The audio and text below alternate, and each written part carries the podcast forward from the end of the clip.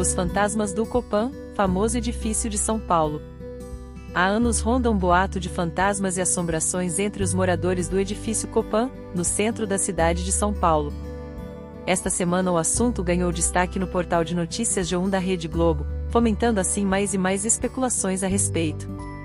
Acompanhando os relatos, nós podemos constatar especialmente uma coisa, e com pesar, claro, como o espiritismo é ignorado pelas pessoas. A partir disso, lançamos algumas reflexões sobre o Copan. O Copan é um dos ícones da capital paulista, projetado pelo consagrado arquiteto Oscar Niemeyer, com projeto estrutural do engenheiro Joaquim Cardoso, e inaugurado em 1966 como parte das comemorações do quarto centenário da cidade de São Paulo. Ele é caracterizado pela sua forma curva, lembrando um S ou um til, se visto pela perspectiva frontal da Avenida Ipiranga, onde está instalado na altura do número 200. Os relatos, Dentre os relatos mal-assombrados, conta-se histórias, ou histórias, de aparições de antigos moradores ou funcionários do Copan, vozes e sussurros ao pé do ouvido, um elevador temperamental, que sobe e desce por vontade própria, e até sensação de toques, inclusive impressão de estar sendo abraçado ou esganado. Ultimamente esses relatos se tornaram ainda mais frequentes por conta da facilidade da tecnologia, basicamente, um grupo de WhatsApp dos seus residentes. Nesse reino de especulações, há quem defenda que as lendas têm um propósito bem material, apavorar o público e desta forma desvalorizar o aluguel dos apartamentos. Mas são muitas as narrativas, desde há tempos, e testemunhas de casos bem semelhantes.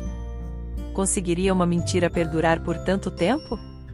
Com relação à veracidade ou não do que se conta, nada podemos dizer, mas sabemos ser absolutamente possível, porque tem acontecido alhures, que os espíritos se manifestem e que produzam fenômenos de efeitos físicos, como no dito caso do elevador. Em suma, há espíritos, há comunicabilidade espiritual e há razões lógicas e justas para que tudo isso se dê. Porém, não podemos deixar de salientar a ocorrência de mistificação, charlatanismo e má-fé das pessoas. Cada caso é um caso. Superstição e ignorância do Espiritismo. Como dissemos, o que mais nos chamou a atenção foi o quanto o espiritismo é ignorado, as pessoas falam de fantasmas e assombração como se estivessem na longínqua era medieval, onde a superstição era característica. Entre os depoimentos colhidos pela reportagem do G1, vemos gente protegendo-se com a energia de um gato, com uma vela acesa, etc. Ou seja, coisas sem sentido. Ninguém para cogitar que os tais fantasmas possam ser espíritos, ou melhor dizendo, gente como a gente, diferenciados apenas pela condição de mortos ou desencarnados, talvez em estado de perturbação e, portanto, precisando de um auxílio. Tudo isso é reflexo de uma sociedade ainda muito materializada, como os prisioneiros da caverna na alegoria de Platão, gente alheia à sua natureza espiritual, alienada pela ilusão da matéria.